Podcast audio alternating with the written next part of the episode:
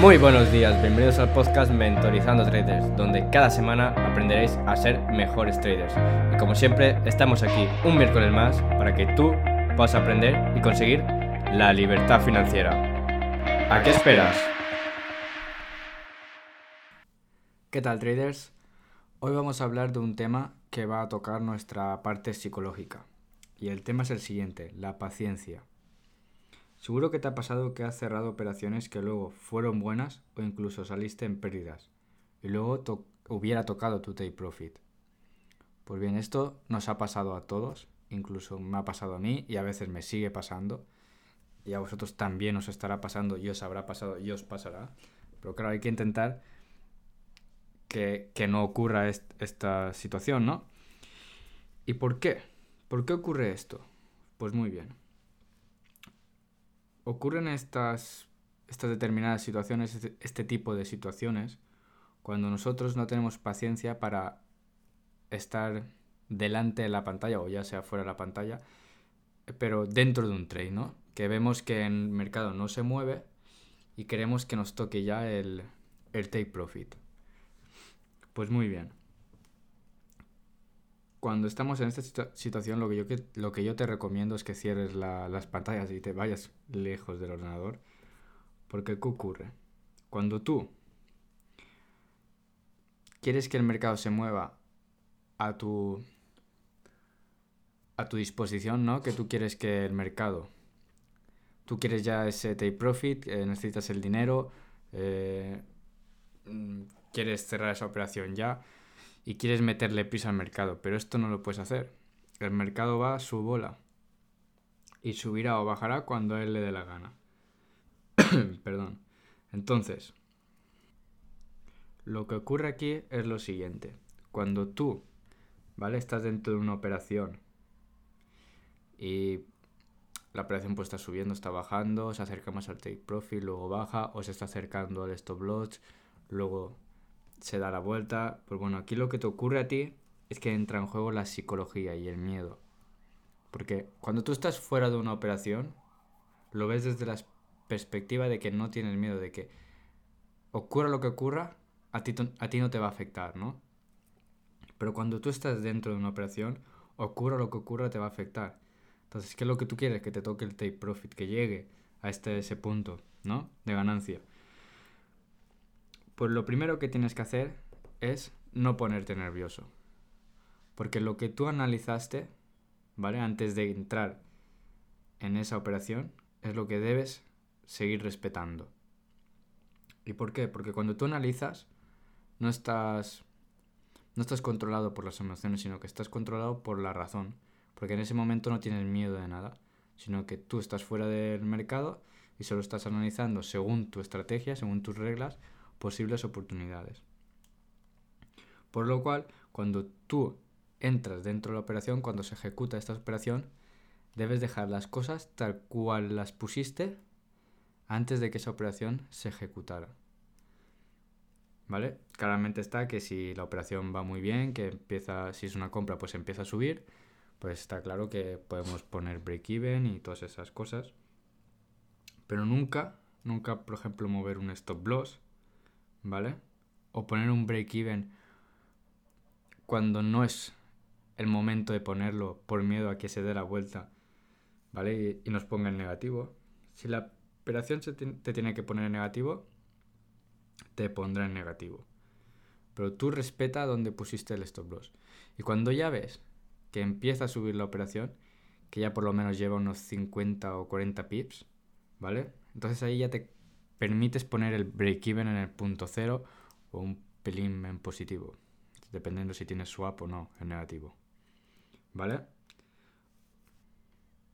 Otra de las razones por las que puede ocurrir este, este determinado fenómeno, ¿vale? En tu trading, es porque cuando estás en una operación, eh, por ejemplo, entras en una venta, ¿vale? Y ves que el precio empieza a bajar muy bien, hacia la dirección que tú querías, pero luego se da la vuelta, incluso hace otro máximo, poniéndote en negativo. Aquí, ¿qué te ocurre a ti? Porque tú ya estás pensando que te va a tocar el stop loss. Que tienes que cerrar porque esto se va a ir para arriba y te va a tocar el stop loss. ¿Qué ocurre? Que tú cierras por miedo antes de que te toque el stop loss y perder menos dinero y que de repente el precio vuelve a caer. Vuelve a caer, vuelve a caer y ya no vuelve a subir, sino que empieza a caer hacia abajo. ¿Qué ha pasado aquí? Pues que tú te has dejado llevar por el miedo y no has respetado, ¿vale? Eh, las, las instrucciones que tú habías hecho antes de entrar en esa operación, ¿vale? Aquí es donde quería llegar yo. Entonces, ¿cómo evitar estos comportamientos? Pues muy fácil. Seguir las reglas de tu estrategia y una vez hayas entrado en una operación, debes dejar las cosas tal cual las organizaste, ¿vale? Las antes de, entrar en esa operación. ¿Ok? Está claro que si, por ejemplo, lo que había dicho, había dicho antes, si se trata de ajustar un break-even o si la operación sí que fuera muy mal, pues mm, eh, ajustarla para, para ver si se puede salir beneficiosamente, pero lo más recomendable es dejar las cosas tal cual uno las dejó desde el principio. Tienes que saber diferenciar a tu trader em, analista, ¿ok? El que está analizando el mercado sin emociones y sin nada, solo puro análisis, ya sea técnico fundamental, pero razonal, siguiendo las reglas de, tu estrategia. De el trader, pues que ya está dentro de una operación y pues le invade el tema psicológico, ya sea pues el ego, el miedo, la avaricia, todo esto, ¿vale? Entra en juego cuando tú estás eh, a merced del mercado, ¿no? Cuando ya estás en una operación. Entonces debes controlar todo esto, debes saber diferenciar tu trader antes de una operación del trader que ya está en una operación. Y debes hacerle caso al trader que ha estado antes, o sea, el de fuera de la operación, cuando no ha analizado.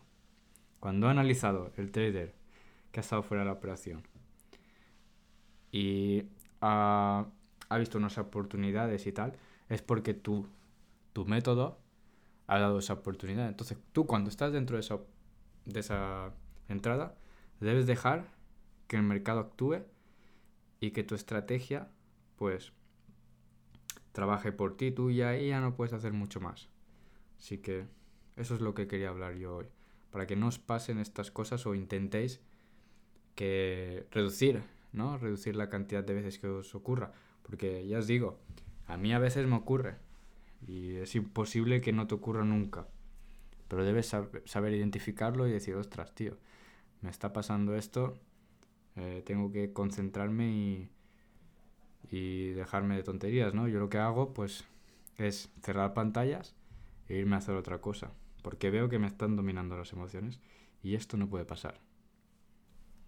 Muy bien, traders, os traigo una sorpresa y, y una sorpresa que estaba deseando muchísimos y es la siguiente, un torneo de trading a escala global y con cuentas reales, ¿vale? Ahora es os contaré cómo funciona. Bueno, en primer lugar, habrá 5.000 euros en premios, diferentes premios, creo que hay 4 o 5 premios, eh, con diferentes tipos de ganadores, para que todos podáis tener la oportunidad de ganar un premio, ¿vale? Y el torneo, ¿vale? Es con cuentas reales, pero sin necesidad de hacer ningún ingreso, ¿vale? En la cuenta esa real. En ese broker, ¿vale? Al registrarte eh, con el torneo, ¿vale? A través de, del link que tenéis en mi página web, ¿vale? Os dan un bono de 30 dólares. Por ello, pues es totalmente gratuito. Solo con ingresar en el torneo ya os dan un bono de 30 dólares. Que luego ya vosotros, si queréis, podéis ingresar más dinero o no.